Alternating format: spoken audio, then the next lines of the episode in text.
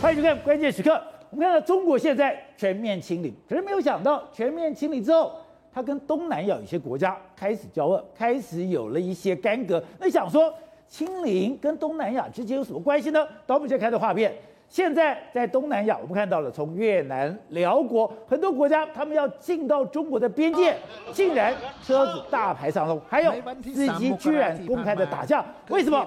因为中国就清零，清零以后我的过关非常的复杂，过关复杂复杂，本来只要几个小时就可以过去了，现在要待几天甚至几个礼拜，结果你知道吗？上面有火龙果，上面有西瓜，结果这些火龙果跟西瓜全部都坏掉。那缅甸政府，今天我们看到越南政府，包括辽国政府说：“哎，你也好歹开放一下吧，让我们有个生路。”但中国非常的强硬，完全不妥协，不妥协到什么程度？现在在整个跟东南亚边界里面，我们看到在云南、在广西，居然出现什么南方长城，也就是他们用非常高的这个铁丝网，用非常高的阻隔来等于说。隔开跟整个东南亚的一个互动，也就是你要进来不得其门而入，这样的发展下去的话，它跟东南亚国协跟之间的关系会有变化吗？好，在这段里面，前台大感染科医师林世璧也加入我们的讨论。林医师你好，大家好，好，走。今天我看到画面，对，这是什么东西？是搞了半天是一个一个油的卡车，对这卡车也太多了，结果都在哪里？都在东南亚，也就在云南、广西，甚至广东。对，他要进到中国的边界。没错，事实上，在中国南方现在有两条长城。什么长城呢？中国因为要防堵这个，包括说越南人啊、寮国人啊，或者缅甸人翻到这个中国来的时候，他们筑起在南方筑起的一个万里长城，用铁丝网筑起来的，这是他们做的一个人造长城。但是还有另外一个长城是什么？卡车长城。那现在在整个东南亚的边界，包括在缅甸啊、寮国，还有河内的这个边，呃，这个越南的边界，这里面旁边旁边啊，全部都停满了车子啊。最高数据你知道有多少辆车吗？有六千台卡车卡在这个边境里面。六千台卡车。如果你从空中看下去的时候，哇，那可以排成一个长城啊！你就知道，事实上现在很多东南亚民众啊，真的是怨声载道啊。我们之前在节目上讲到说，这些都是对，都是准备进到中国过入关的车子。我们大概很难看到这么多的卡车在同一个地方出现。好，那那，我们前前一节不是讲到吗？中国的政策惹恼又。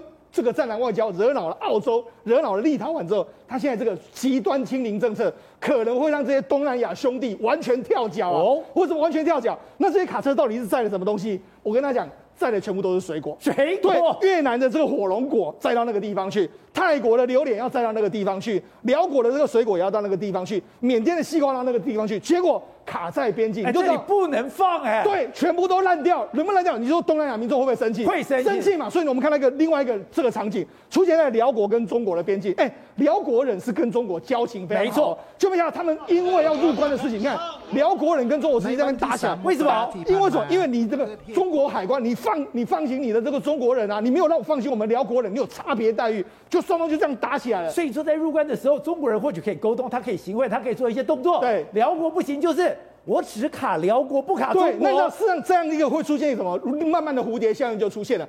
最近美这个东南亚的一个民调里面来说，如果你要选择美国，还要选择中国的话，哎，居然有五十七趴要选择美国，四十三趴要选择中国。东南亚哎，你都知道这个蝴蝶效应慢慢的下去之后，会不会有越来越多的东南亚民众呢？真的会开始也觉得中国也实在有点讨厌呐。好，刚刚讲的是，今天东南亚国家其实面对中国，当然有一个上面是。武力上、军事上的威胁，还有一个更重要的是，我在经贸上的一个合作。没错，很多东南亚国家，我需要什么？我需要中国的市场，我需要中国的这个物品，对，我需要中国的金元，对。所以你如果断了金元了以后，你对东南亚的这种关系会造成很大的伤害。对，现在就等于说，哎，我今天我在寮国，我在缅甸，我在越南，我生产的水果，我在做农作物，对，今天一批一批的要进到中国，哎，居然备受刁难。对，为什么备受刁难？第一个，我们要中国极端清理之后，他就说，哎。很多疫情呢是从这些水果来的哦，所以我要检查你每一每的水果，甚至还还要经过消毒的程序，当然会非常慢。他们就说他们了不起，一天只能够受理二十到二十五到三十三十台。可是那那旁边那么你看这那么多台，哎，这么多台，你一天只有受理二十五到三十台，你请问要多久才能？没错，后续还会有慢慢的车子一直来一直来啊，所以卡的越来越多。那再加上说最近为什么更加严重？因为中国现在在办冬奥，冬奥海北京海关需要相当多人，所以呢。他们就从东南亚这个海关调海关海关的过去，他们很多人力被调走了，所以你处理的能力越来越低啊。所以他们说一些检查站已经在无限期的关闭。那我现在无限期的关闭，那等在那边的这个这个司机怎么办？那不就进退不得了吗？你看多惨！你看司机已经困在那那边好几天了，他们现在没东西吃。你看他们去捡旁边的野草，野草然后就想办法，哎，煮个汤来吃啦，或者煮个这个野菜来吃，就这样子。那真的没有地方睡的时候，哎，幸好东南亚现在是蛮热的，就你看他就睡在这个车底下面，就弄了一个吊床，就直接睡到那个地方去。所以这个是拖吊车，这是货柜下面，货柜下面还有空车空，就这样子睡，至少睡在这边比较凉爽嘛。好，那除了这个之外，你看很多呢，这是司机，他就拿出来说，哎，我的呼噜，我的呼噜，你看已经烂掉了。它原本是在我里面的这个产品，但是经过十几、经过好几天之后，已经烂烂成这个样子，而且他说他已经十天没有洗澡。所以相当相当之惨，那那为什么为什么要这么样做这么样一个状况？你知道他们现在通关程序是怎样？假设你要从缅甸进到这个中国的时候，哎，你缅甸的这个货物这个车上面不是有非常多水果吗？对。那你要完全都是那个中国会派出人员，你知道，给你完全的喷洒喷洒消毒过一遍之后，好，那个消毒过一遍呢，静置个两天。两天确定你没有病毒之后，哎，我再派相关的人员把你搬到中国的另外一个车上，用这样，哎，用人力的方式，车子不能进去，车子不能够进去，所以用这样的方式让人力搬。那难怪这么慢，所以一天只有二十五台到三十台。那你看这么多的车子，真的是漫漫长夜遥遥无期啊！所以对这些所谓的农农夫来说，他真的是觉得哇，怎么会那么凄惨的一个局面啊？而且驻越大使馆，中国的驻越大使馆还去跟你们讲说，哎。你们如果要快一点的话，对，你要在你的所有的农产品上面，对，去贴这个所谓的阴性证明。对，我这么多的水果怎么贴啊？对啊，没错。为什么这个样子？事实上，中国真的是它的所谓清理，清理真的是慢慢慢慢的这个缩减。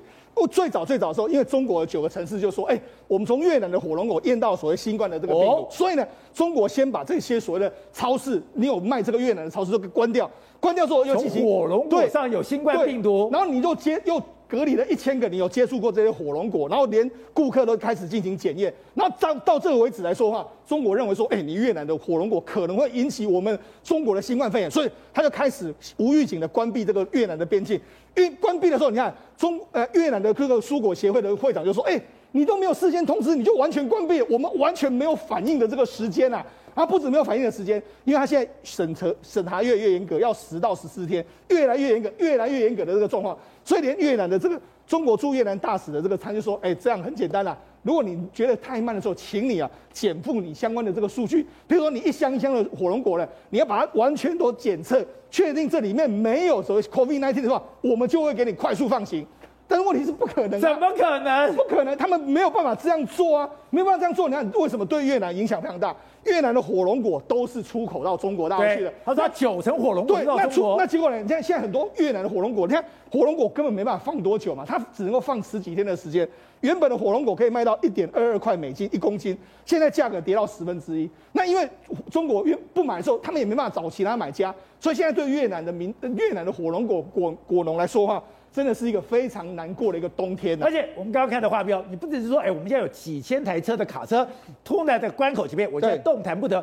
那我上面的水果怎么办？我这些水果放在车上就烂掉。对，所以就看到沿路西瓜啦、火龙果啦，很多东西怎么办？对，我就丢在路上了。你先看到这画面，这画面是什么？这在中国跟缅缅甸的边境。你看缅甸边，它是因为车子，他就说你十五天呢才能够带，因为要隔离十五天才能够进入中国。那隔离这么久的时间，那你怎么办？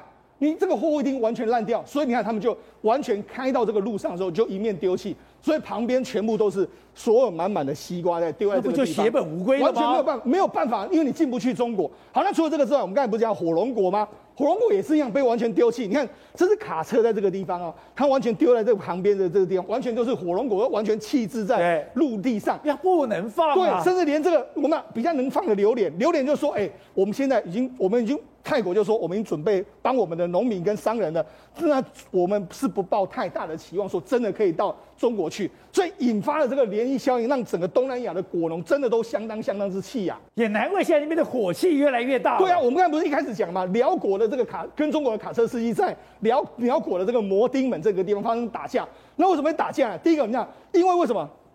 海关的规则一变再变，海关在上午下，呃，上午八点到下午四点开放，然后假日又有其他规定，所以大家已经惹得怒怒气非常非常多了，就没想到，因为中国比较，哎，中国海关当然他们可以贿赂，中国人了解这一点，哎，他们就贿赂海关了，就说，哎，宝杰，这个我钱给你，那你让我赶赶快进去，就没想到被这个辽国人看到，辽国人非常不爽，就开始打，哎。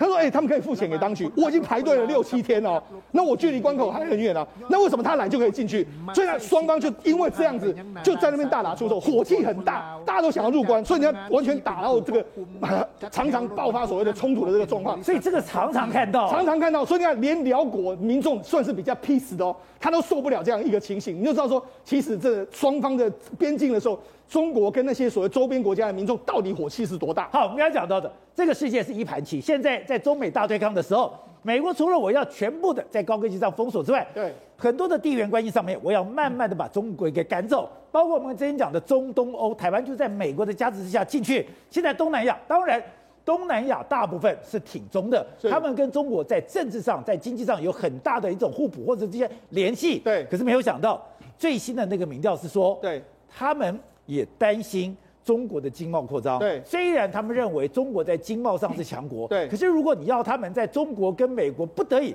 要选边站的时候，大部分的人竟然选择美国了。对，实际上东南亚人在看中国是一个非常尴尬的一个局面。怎么尴尬呢？因为这个 RCEP 成立之后，事实上你看，如果你以这个状况来讲，这是什么？二零二一年跟二零二二年，他们调查说，到底哪一个国家对东协影响最大？你看，中国毫无疑问是最多的，他们都认为说。他东协跟中国的经贸是往来是非常非常七十六点有七十六六点七八，所以他们其实是说中国对我们影响非常大。但是如果你再问另另外一个问题，另外一个问题就是说，万一你真的要选边站哦，经济影响力很大，这个所有东协民众都认同哦。但如果你要选边站，就是你要站在美国那边的时候，还是要站在中国那边的时候，哎，非常有意思哦。这个点，二零二二年的调查里面，居然是五十七趴是在。中美国，美国四十三趴是在中国，那当然里面有包括说，我们看这一次打架打得非常严重的辽国，其实是大大多数人民众是赞成，是说站在中国这边的。可你讲，随着这样一直打打打下去以后，搞不好这个比例就会出现一个中中一个一个持续拉开的这个局面。所以告诉你们，中国这一次的所谓极端亲米政策，真的惹得所有的东南亚国家真的相当相当不爽。这样我们都知道，在中国北方，为了防止匈奴南下，我们搞了一个北方长城。哎，可是搞了半天。最近他们搞了一个南方长城，也就只是因为习近平讲一句话说要守护好自己的家园。这个长城就出来了，没有错，这是四千八百二十八公里的南方边界长城。你看这长城一望无际，对不对？四千多公里嘛。因为中国跟缅甸、辽国、越南都有边境交界，他们很担心嘛，有人越界啊，病毒就带过来。最近做出来的，对，就现在就赶快把它盖这个长城哦。而且这长城是所谓科技长城，它旁边呢有摄影机之外，你看这还有广播哦。哎，它广播还双语，一边讲中文，它如果在缅区，对，讲缅甸的当地话，或讲辽国当地话，讲越南当地话。就叫大家说，哎，这是军事控管区，你不要来靠近。而且呢，这个长城现在正在日夜加工。比如我们看到是中越边境的，哎，中越边境它也是一样，你看派大量的人啊，在这边，你看赶工，哎，你看多少工人。哎，不是一个两个，不是十个二十个，是几百上千个人工人呢。那怎么分辨哪边是中国，哪边是越南？我教大家，有路的是中国，没有路的是越南。他要帮自己修一条路。然后你看辽国这边，旁边这条路是中国修的。哎，中国修的。然后这个是辽国这边，你看他也在修路，对不对？然后这修路过程中，不修修围墙，对不对？也是非常非常多的人力哦，全部都介入。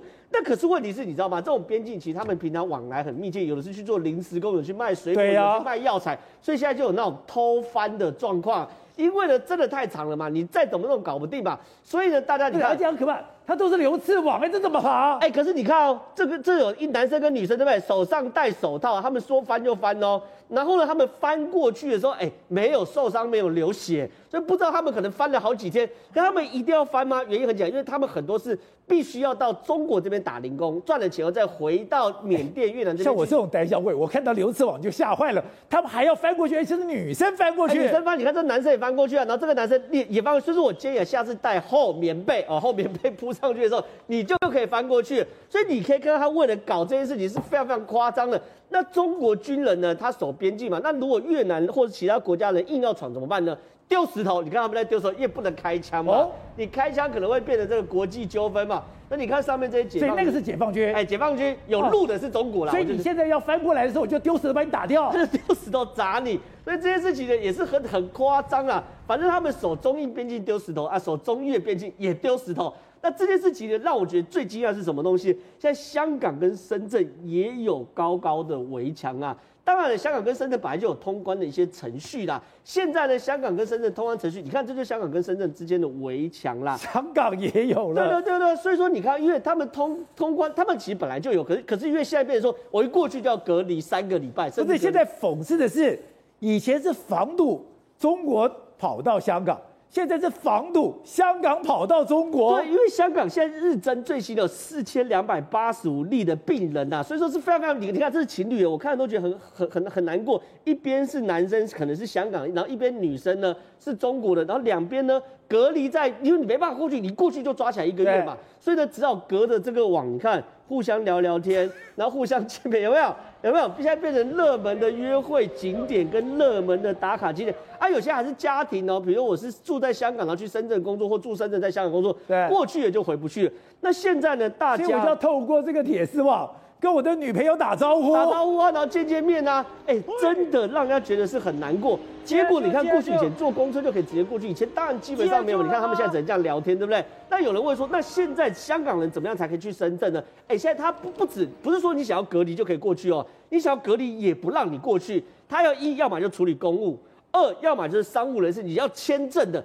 第三件事情是体恤安排人士，目前看来就是白事，就是丧事，你才有可能过去。所以现在整个香港跟深圳呢，筑起了这种长城，也是对于香港跟深圳经济发展影响很大。而且我们在上一段谈，就是台湾现在，你没有想到，我们这么努力的进到了中欧，进到了东欧。当然，我们也知道说，我们现在也努力进到新南向。而现在进到新南向，有一个数字是，哎，台商对于中国的投资跟东亚的投资。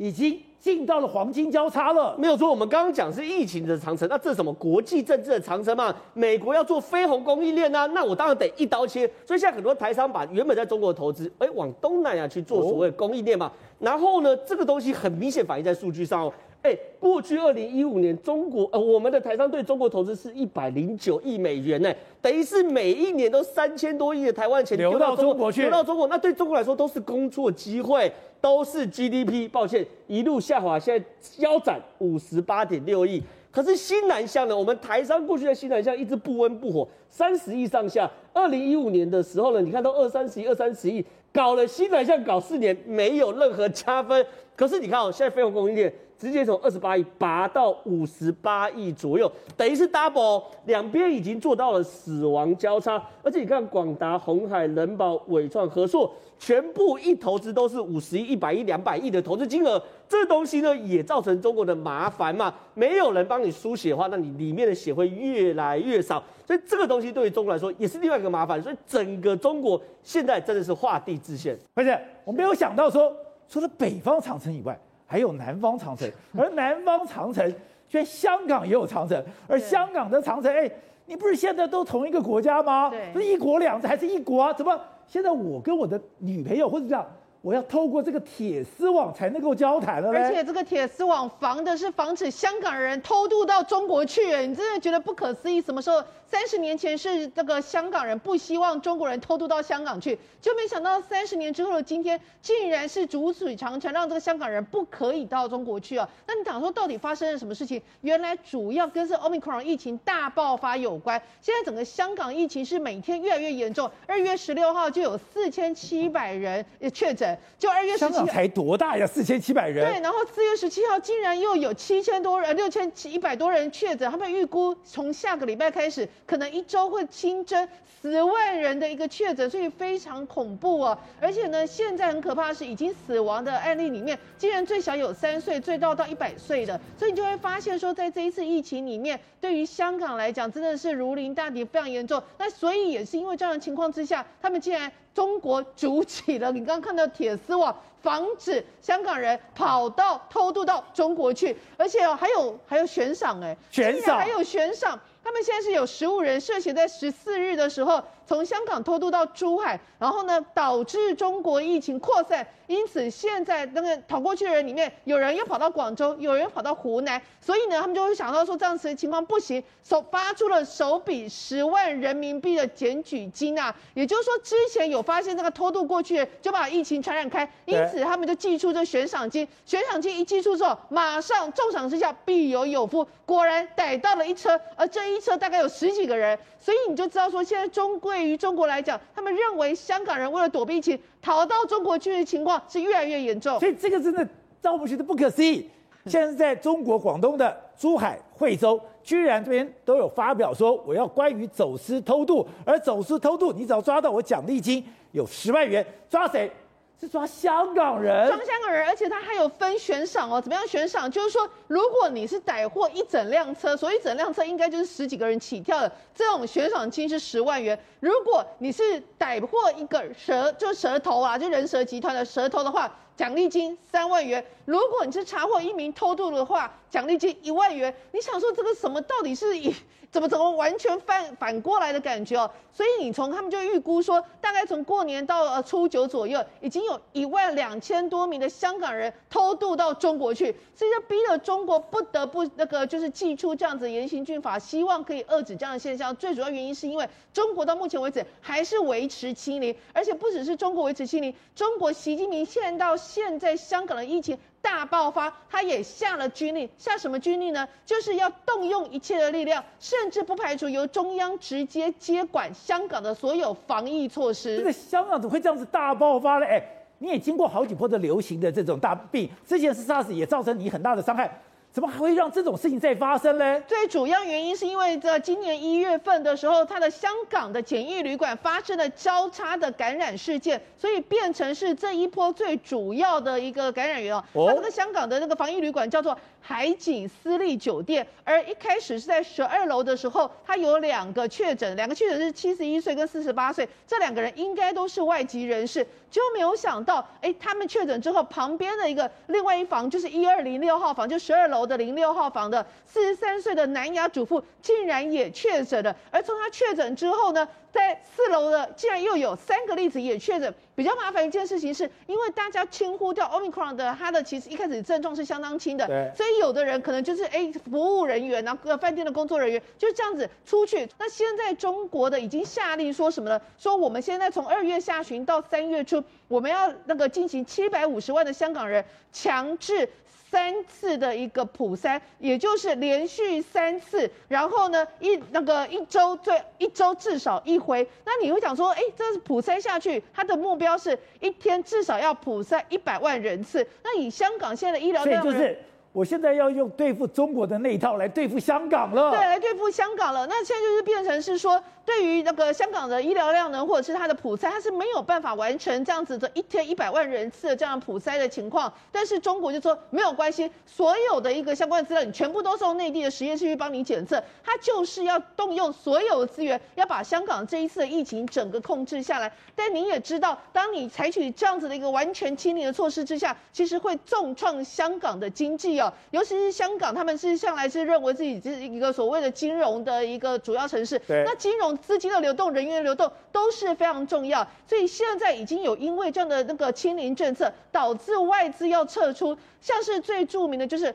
东方文华酒店，东方文华酒店呢，他这一个行政总裁已经在香港住了二十五年。他说，现在整个香港的清零政策已经完全不适合工作。他说，我的一个呃，我的一个营运总监十五个月前离开了香港，而我现在不打算让他再回来了，因为他在香港什么事情都不能做。他们认为这样的一个情况下去的话，只要香港会变成孤立的城市，甚至是一个非常差劲的工作的。他用孤立跟差劲来形容香港。对，然后他们认为说，其实这样的香港已经不自由了，这样香港已经不适合变成是呃个亚洲的一个金融之都。那事实上跟他有同样相仿的人不是还很多，你知道吗？像香港的美国商会，他在今年一月所公布的调查里面，他们发现说有超过四成的受访会员表示，他们将会离开香港。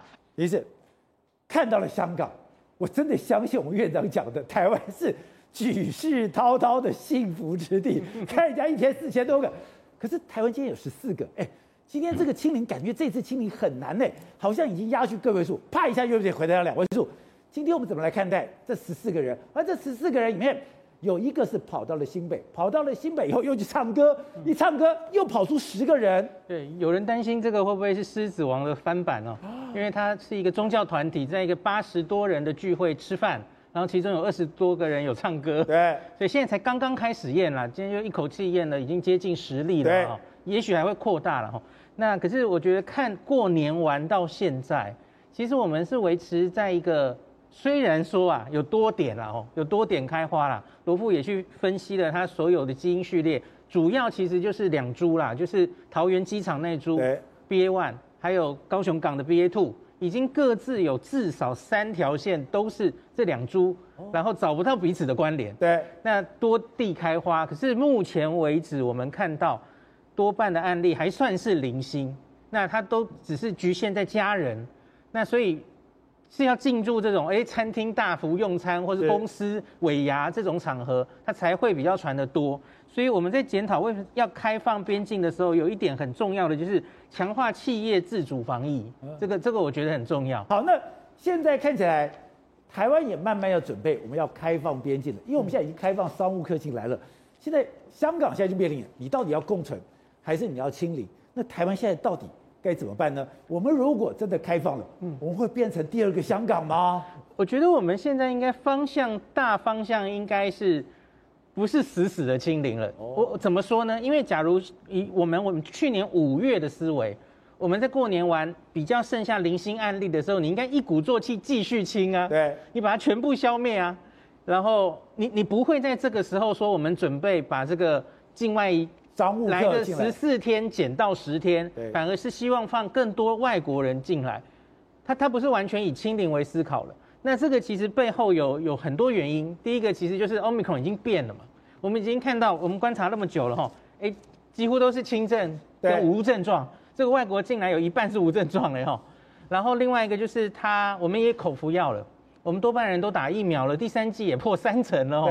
那你打起来，当然就是希望可以走向比较开放嘛。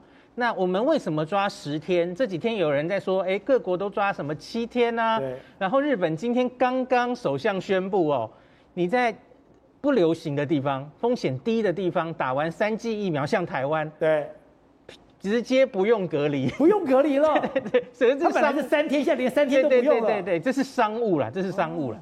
那可是怎么选这个天数？我跟观众朋友解释一下了哈。你看这个是我们自己观察了很久了，这是我们的春节专案。这几个月观察起来，你在七天内你可以抓到多少例发病？哦，九十五点四，所以你会漏掉大概五 percent，对，接近五 percent。那你假如抓我们现在选择的十天，哦，九十七点九，你会漏到大概两 percent。那另外除了这个之外，还我们还参考了日本的资料，日本一月去做了 Omicron 的潜伏期到底是几天？他在密切接触之后，哈，每一天发病的人数，那我们参考的抓的就是这个十天，哈。你在十天的时候，大概九十九点一八的人都已经发病了。那可是你看，在 Delta Alpha 的时候还不是哦，Alpha 就九十，你要到第十二天才是九十九，所以它潜伏期的确变短了。对，所以我们相对先选了一个十天，是我们可能比较有把握，还放一点点而已。就算流进来，我也可以马上控制的。对对对，那可是我们可不可以继续往五天、七天走？我觉得阿中现在就是说，我们慢慢来了，对，就要让医院不会崩溃，然后看这样就算进来，我们是不是可以不让医疗承受太大的压力，然后在后面发病的人是不是 CT 值其实都很低，我们也不需要太在乎他。阿中这个这几天的专访说，我们大概观察个一个月，嗯，我们采取了新的嘛，现在大概是说十天做两次 PCR，四次快筛。那这样看捞出来的案例，到底是不是我们可以继续往？所以你说你这样的感觉是我们已经慢慢的朝向开放了，对，慢慢的朝向共存了。对，而这个朝向共存跟开放有个关键是，嗯，我看了资料，口服药真的那么有用吗？他说现在进到这个口服药，如果你是刚发病的话，嗯，几乎都已经可以处理了。口服药今天那个岸田文雄首相他也有提到口服药，因为日本现在也买了非常多的这个莫沙东的这个药，对，他他是用。Game changer 就是游戏的 改变者，是来来形容口服药哦。因为口服药，我们就是看到它在轻症有高风险的人，它可以预防。像我们买到两种药嘛，辉瑞可以减少它概八十八 percent，你后续进到住院的几率。那个韩国现在已经使用蛮多了哈。对。那那个日本，所以他是想说，我有了新冠的口服药，我就不用担心重症死亡吗？呃，可以再减少一些。那而且可能是你假如已经打了疫苗了，那你再吃口服药，因为它其实机制是不一样的。对。所以它可能把你的这个重症的风险再往下降。那目前我们看到国外不是，我们看很多欧洲国家已经在开了哈。对。他们疫情已经下来，然后我们看到相对来说。比起之前的，不管是 Delta 或 Alpha 的时候，那个致死率是一路往下。可是你看，这个是《金融时报》最近报的哈，英国的这个致死率从 Alpha、Delta 到最最后面的 Omicron，一路致死率都在下降。对，我觉得有一个因素，可能就是他们已经开始用这些口服药了。哦，当然我还没有看到一些比较完整的报告。对，那所以我们一定也要储备一定量的口服药。一一定量可不好。那现在我们看到莫德纳也要到了台湾，难道我们台湾有能力去生产 mRNA 的这个疫苗了吗？这个莫德纳发表的这个，它其实是在从多了一个办事处可以卖卖药了哈。他他昨天宣布亚洲多几个据点，然后今天宣布欧洲多几个。对。我自己其实没有想太过分解读，因为我看到有一些药界人士在说，哎，这个会不会是我们想用国家队？我们又有国家队了。对，我们想想引进这个技技转，然后在台湾代工等等哦。可是我自己有去问药界的人士，目前莫德纳的规划应该代工是要在韩国哦，而且这个消息其实宝杰哥应该记得好几个月前就出来。莫德纳在韩国，那他们其实不是一触可及的，因为这个其实有蛮高的技术门槛。而且也不是说给就给哈，那莫德纳应该在韩国未来才会开始量产，现在还没开始，他们已经布局了很久了嘛哈，那所以我觉得台湾也许会想要这个技术，也想要代工，可是莫德纳愿不愿意给你是另外一回事。我觉得莫德纳可能是着眼于其他很多可以跟台湾合作的地方，因为他们不只做新冠疫苗，他们最近有一个野心，其实最近新闻也报很多，他们想做一个三合一疫苗。他们想把流感，然后呼吸道融合病毒，然后还有新冠，这是其实在冬天，然后在老人家跟小小孩都很容易并发危险的呼吸道疾病的，坐在一支新冠肺炎如果流感化，对，它未来就要等于说，它就要把它跟流感疫苗结合在一起了。没错，但是虽然有生意头脑，假如它能成功做出这样的疫苗，哇，全部市场都被它吃掉，董事长，现在这样看这个状况。陈时中已经准备在收尾了吗？现在怎么已经要跟这个病毒共存，然后他就可以去选台北市长了？哎，呦这这个选台北市长跟这个病毒共存两回事啊。不管怎么样，我觉得民进党都会叫陈时中去选台北市长哦，因为陈时中是蔡英文的爱将啊。可是可是不林佳龙也表示有想选吗？呃、林佳龙的目标是要攻大位的，还有 他当总统。所以，可是林佳龙对台北市的这种表态，我看起来来讲的话，是以战逼和的。也就是说，他如果不表态的话，这个事情跟他没关系，对，对不对？然后他新北没有筹码，对，而双北他很多议员嘛，他各地还有议员呢。如果他都不讲话，好像这个人就变成人被人间蒸发，派系你就是不见了，这个不太好。所以他在台北市的这种积极的表态的态度，我基本上认为是要来作为。政治上的交易用的，然后第二个来讲的话，他在中二区的这个仗打得很漂亮啊，对，所以他有建功嘛，所以这是一分加分再加分的情况之下，那陈时中目前就是苦守台北嘛，那这两个情况之下，当然以选情来看的话，所以你觉得陈时中是非选，对，一定选了？呃，不是陈时中一定选，是蔡英文一定给陈时中，百分之百给陈时中，不会有第二个人，而且疫情开始整个都好转，这个情况是这一片大好，一片加分，而且更重要的就是说。现在你看，泛蓝军分裂嘛，陈时中人选能不能选赢的关键，不是在民进党，民进党基本盘台北市一定输嘛，对，没有机会嘛，就沙卡都就有机会，所以民进党的这个台北市的希望是寄希望于民众党，不寄希望于黄珊珊。那黄珊珊现在他到底是民众党、亲民党无党籍，还搞不清楚嘛，看起来是分裂状态了。所以这个情况来讲，看起来黄珊珊选到底了。不，黄珊珊选到底也没有错啊。但是你就要知道，什么事情都要名正言顺嘛。他是用哪个党选到底啊？你不知道嘛，对不对？我也不知道嘛。所以那名不正言不顺的情况之下，他怎么会拿到民众党的基本盘呢？这个就被面被人面临那个考验了。对，所以黄珊珊，我一直鼓励她应该回到参加民众党，因为不管怎么讲，这个政治是一个终身的志业。你这次选举完，还有下一次选举，对还有你的公共服务的热忱等等，所以你要回到一个政党的一个正轨上，很重要。对，所以应该这个招牌很重要。他回到民众党继续打拼，选输了，下次可以当党主席，可以继续选总统，还有机会嘛，对不对？所以他现在变成用无党籍这个很模糊不清的时候，都代表着决心不坚定嘛。你决心不坚定的情况之下，你泛蓝军票拿不到多少票的。是这样吗？当然，所以说这个很多人都跟他分析，我也认为我没有做民调。但是从大致上谈，他现在都有十八趴耶，不可能的事情啊！怎么可能十八趴？他不十八趴以下，我要跟你保证，他没有，他没有那个魅力嘛，他怎么会有十八趴？民众党在在台北市现在有十八趴吗？也没有了，这个都没有，这都是我觉得是高估了自己的能力。因为你要知道，范蓝军只有一个候选人，他会整个票会集中，那个票集中就是国民党是大盘嘛。那民众党在中间来讲的话是犹疑的，所以整个来看的话，是蓝绿还是基本台湾的两大政治支柱了。那民那民呃这个民进党在台北是不会赢，就绝对不可能的，一定要有人去扯国民党的后腿嘛。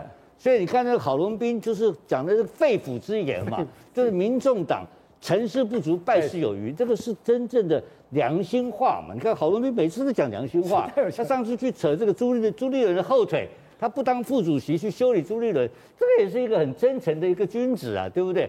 所以你看郝龙斌讲真心话，就是民众党成事不足败事有余，他搞错了。在台北市的这个选选举来讲的话，民众党成事不足败事也不够。